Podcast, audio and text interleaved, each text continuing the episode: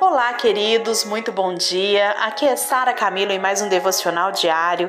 Que a graça e a paz do Senhor Jesus seja transbordante na sua vida nesse domingo, dia 25 de abril de 2021.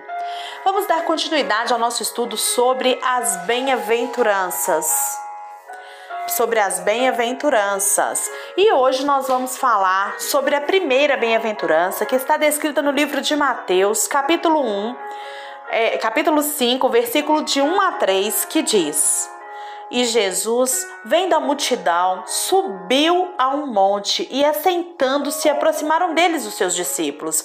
E, abrindo a sua boca, os ensinava, dizendo: Bem-aventurados os pobres de espírito, porque deles é o reino dos céus. Hoje nós vamos, utilizando um, um, estudo do pastor Hernandes Dias Lopes, nós vamos falar sobre o que não significa ser pobre de espírito. E depois nós vamos chegar no entendimento do que é ser pobre de espírito.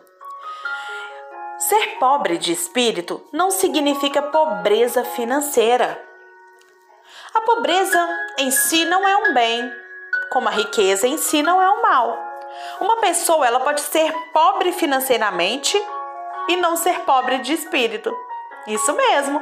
A pobreza financeira pode ser fruto da obra do diabo, da exploração, da ganância, da preguiça.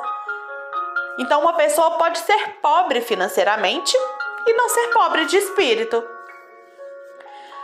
Ser pobre de espírito não significa ter uma vida espiritual pobre. Jesus, ele não está elogiando aqueles que são espiritualmente pobres, descuidados com a vida espiritual ser pobre em santidade, verdade, fé e amor é uma grande tragédia, queridos. Jesus, ele condenou a igreja lá de Laodiceia, quando ele fala lá em Apocalipse 3:17, sei que tu és pobre, miserável, cego e nu. Ser pobre de espírito não significa pobreza de autoestima. Jesus, ele não está falando que as pessoas que pensam menos de si de si mesmas são felizes. Autoestima baixa não é um bem, autoestima baixa é um mal. Ser pobre de espírito não significa timidez ou fraqueza. Essas características, queridos, elas não são virtudes, senão males que devem ser combatidos. Então, o que que significa, Sara, ser pobre de espírito? Ser pobre de espírito é a base para outras virtudes. A primeira bem-aventurança é o primeiro degrau da escada.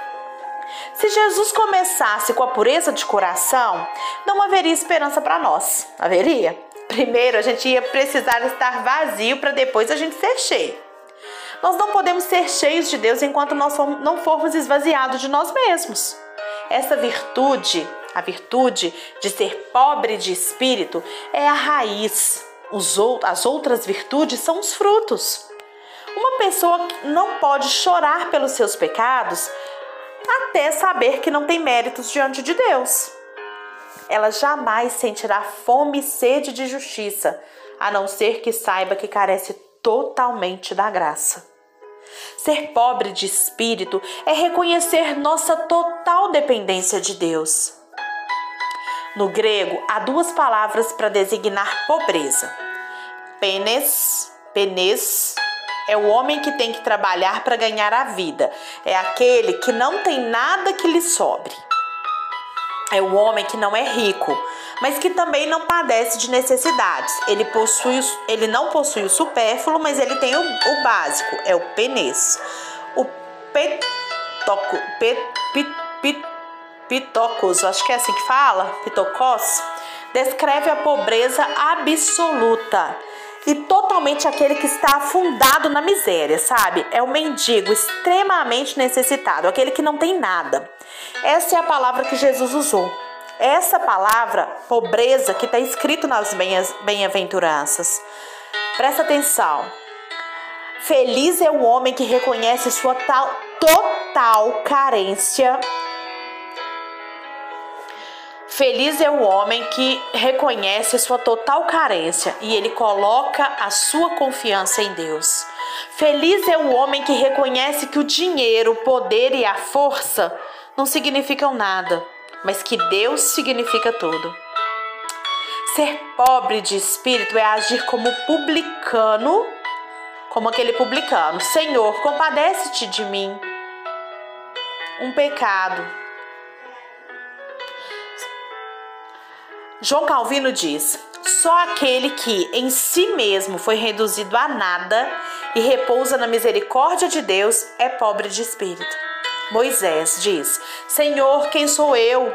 Eu não sei nem falar. Isaías clamou: Ai de mim, estou perdido. Pedro gritou: Senhor, afasta-te de mim, porque eu sou pecador. Paulo clamou: Miserável homem que eu sou. Ser pobre de espírito é expor as suas feridas ao óleo do divino médico. Se uma pessoa não é pobre de espírito, ela não acha sabor no pão do céu. Vocês concordam? Ela não sente sede da água da vida. Ela vai pisar nas riquezas da graça. Ela não vai jamais desejar a redenção, nem ter prazer na santificação. Ser pobre de espírito é a nossa verdadeira riqueza, queridos. A riqueza de Cristo, ela só pode ser apropriada pelos pobres de espírito. Aqueles que pensam que se pudessem encher as suas contas bancárias com ouro, seriam ricos. Mas aqueles que são pobres de espírito, esses é que são de fato, de fato ricos. Quão pobres são aqueles que pensam que são ricos? Jesus disse para a rica igreja de Laodiceia: você é pobre e miserável, mas Jesus diz para a igreja de Esmirra: Conheço a tua pobreza, mas és rica. Então, ser pobre de espírito é esvaziarmos de nós mesmos e permitirmos que o Espírito de Deus nos encha com a sua riqueza tamanha. Por que, que nós devemos ser pobres de espírito? Ser pobre de espírito, querido, é a joia que o cristão deve usar. Primeiro o homem se torna pobre de espírito para depois o encher com a sua para depois Deus o encher com a sua graça. Preste atenção. Enquanto você não for pobre de espírito, jamais Cristo será precioso para você. Enquanto não enxergarmos a nossa própria miséria, jamais veremos a riqueza que temos em Cristo.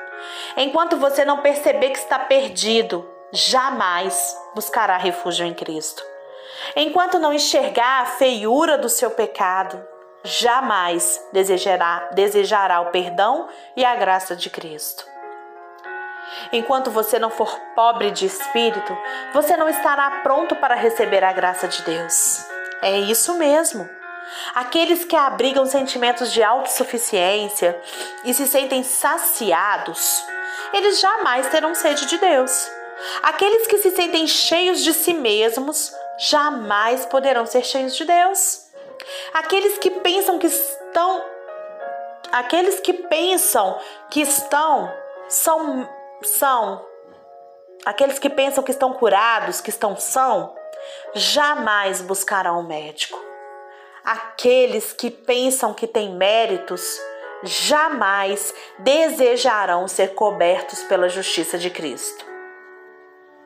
Enquanto você não for pobre de espírito, você não pode ir para o céu. Meu Deus, o reino de Deus pertence aos pobres de espírito, é isso que a palavra diz. A porta do céu é estreita e aqueles que se consideram grandes aos seus olhos eles não podem entrar lá. E agora, como que nós podemos saber se somos que somos pobres de espírito? Quando toda a base da nossa aceitação por Deus está nos méritos de Cristo. Uma pessoa pobre de espírito, ela não tem nada a exigir, a merecer, a reclamar. Ela se vê desamparada até refugiar-se em Cristo. Ela não tem descanso para a alma até estar firmada na rocha que é Cristo. Ela não busca nenhuma, nenhum outro tesouro ou experiência além de Cristo. ela está plenamente satisfeita com Cristo. Os méritos da sua vida estão em Cristo. Como que nós podemos saber se somos pobres de espírito? Quando o nosso coração está desprovido de toda vaidade. Jó, mesmo sendo um homem piedoso que se desviava do mal que suportou, né, ele suportou provas tremendas sem negociar a sua fidelidade com Deus. Ele disse lá em Jó 42,6: Por isso me abomino e me arrependo no pó e na cinza. Quanto mais graça, querido, ele tem, mais humilde ele se torna, porque ele reconhece que é mais devedor. Como eu posso saber se eu sou pobre de espírito? Quando o meu coração anseia e clama mais por Deus em oração. Um homem pobre está sempre pedindo, como Moisés. Ele sempre quer mais de Deus. Ele sempre está batendo na porta da, no portal da graça. Ele sempre está derramando suas lágrimas no altar. Então, assim, nós sabemos se nós somos cheios do Espírito. Se avalie aí. Você é cheio, você é pobre de espírito, cheio do espírito de Deus e pobre do espírito? Deixa eu te contar agora uns motivos para a gente ser pobre de espírito. Primeiro, ser pobre de espírito é a nossa riqueza. Você pode possuir as riquezas do mundo e ser pobre. Mas você pode, você não pode ter essa pobreza de espírito sem ser rico. O pobre de espírito é aquele que se prepara para receber toda a riqueza de Cristo. Entenderam? Mais um motivo para a gente ser pobre de espírito. Ser pobre de espírito é a nossa nobreza. Se você é pobre de espírito, Deus olha para você como uma pessoa de honra. Aquele que é pobre aos seus próprios olhos é precioso aos olhos de Deus. Quanto você mais você se humilha, Deus o exalta. Ser pobre de espírito aquieta nossa alma. Então, pode dizer como salmista: Eu sou pobre e necessitado, mas Deus cuida de mim. É muito tremendo. A gente e necessitados, mas que Ele cuida da gente. Ser pobre de espírito é ter essa quietude de alma e a certeza de que Deus está cuidando da gente. A verdadeira felicidade, ela é uma recompensa para o presente e para o futuro. A posse do reino de Deus é algo presente, queridos, e não apenas para o futuro. Jesus diz Bem-aventurados os pobres de espírito, porque dos tais é o reino de Deus. Ele não disse, porque dos tais será o reino de Deus. A felicidade cristã, ela não é para ser desfrutada apenas lá no céu, mas agora, a caminho do céu. O povo de Deus, ele deve ser o povo mais feliz dessa terra. Como diz lá em Deuteronômio 33, 29, Feliz és tu, Israel. Quem é como tu, povo salvo pelo Senhor, escudo que te socorre, espada que te dá alteza. A pobreza de espírito, queridos, ela está conectada com a posse de um reino mais glorioso do que de todos os tronos da terra. Pobreza é o oposto de riqueza, e ainda com ricos são aqueles que possuem o reino. A pobreza de espírito é o pórtico do templo de todas as bênçãos conquistadas por Cristo Jesus. A palavra Macários, como a gente já viu, ela fala de uma alegria, uma felicidade permanente que não sofre variações. É uma alegria que não pode ser destruída pelas circunstâncias da vida. Jesus diz: A vossa alegria ninguém poderá tirar. João 16, 22. É a felicidade que existe na dor, na perda, na doença e no luto. É o gozo que brilha através das lágrimas e que nada, nem a vida nem a morte pode tirar. É uma alegria que nenhuma circunstância pode tirar. É uma felicidade constante que diante das lutas vai trazer dor, mas na, na certeza é, é, é, a felicidade que existe na dor, é a felicidade que existe nessa perda, entendeu? Nós entramos no reino e o reino entrou em nós, como está lá em Lucas 17, 21. Nós estamos no mundo, mas nós não somos no mundo. Nascemos de cima, do alto, do Espírito. Nós estamos em vitória, mas nós estamos em Cristo. Estamos em vitória, mas estamos em, em, assentados nas regiões celestiais em Cristo. Nós estamos passando por lutas, mas nós estamos abençoados com toda sorte de bênçãos em Cristo. O reino de Deus é hoje, é agora, não é no céu e não é na glória. O reino de Deus, Deus é o seu rei hoje. O reinado dele sobre a sua vida é hoje. E o reino de Deus é onde você coloca a planta dos seus pés. A nossa felicidade, ela será completa quando nós tomarmos posse definitiva do reino lá no futuro. Os salvos não apenas vão entrar na posse do reino, mas eles vão reinar com o Rei da Glória. Nós estaremos não apenas no céu, mas também nos tronos. Teremos uma coroa, teremos vestes reais, receberemos um trono, como está lá em Apocalipse 3:21. O reino dos céus, ele excede ao esplendor dos maiores reinos deste mundo. Por quê? Sabe por quê? Porque o fundador desse reino é o próprio Deus. Porque esse reino ele é mais rico do que todos os reinos dessa terra. Tudo que é do Pai é nosso. Nós somos os herdeiros de todas as coisas, lembra? Porque o reino dos céus ele excede demais, ele, aos demais em perfeição. As glórias de Salomão serão nada. As glórias dos palácios dos sheiks dos Emirados Árabes serão palhoças. Porque o reino dos céus ele excede em segurança. Nada contaminado vai entrar lá, nenhuma maldição porque o reino dos céus excede em estabilidade. O reino dos céus cairão, caíram e cairão. Os rei, desculpa. O reino do mundo caíram, já caíram vários e cairão muitos, mas o reino de Deus permanecerá para sempre. E o cristão mais pobre é mais rico do que qualquer um dos reis da terra.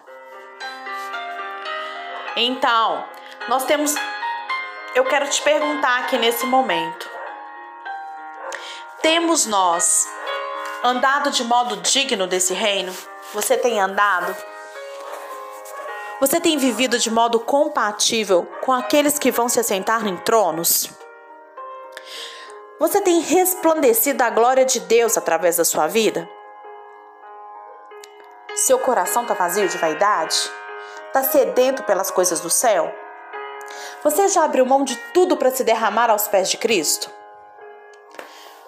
No tempo de Cristo, quem entrou no reino não foram os fariseus que se consideravam ricos em méritos, não foram os zelotes que sonhavam com o estabelecimento do reino com sangue e espada, mas os publicanos e as prostitutas, o refúgio da sociedade humana, que sabiam que eram tão pobres que nada tinham a oferecer nem a receber. Tudo que podiam fazer era clamar pela misericórdia de Deus. Esses foram que entraram. Então não é com os nossos títulos, não são com os nossos títulos, não são com as nossos nosso poder aquisitivo, não são com os nossos conhecimentos, não são não. Nada disso vai nos, nos, nos fazer ser pobre de espírito e entrar, herdar então o reino dos céus. Mas é o esvaziar de si mesmo é o despojar diante de Deus de todas as suas conquistas e deixar que o Espírito de Deus use a sua vida e manifeste a sua glória para que o reino de Deus seja expandido através das suas atitudes. Pense sobre isso nesse domingo. Vá ao culto se for possível na sua cidade, na sua igreja. Se não for, assista online esteja na presença do Senhor e reflita sobre tudo isso. Eu tenho sido pobre de espírito? Se você não tem, corra para a presença do Pai e troque com Ele todos os seus títulos. Troque com Ele toda a sua riqueza ou toda a sua pobreza, todo o seu orgulho e toda a sua vaidade, pelo Espírito dele em você, que vai operar, transformando a sua vida, o seu caráter e trazendo todas as, as características dos bem-aventurados como realidade para a sua vida. Que Deus te abençoe neste domingo.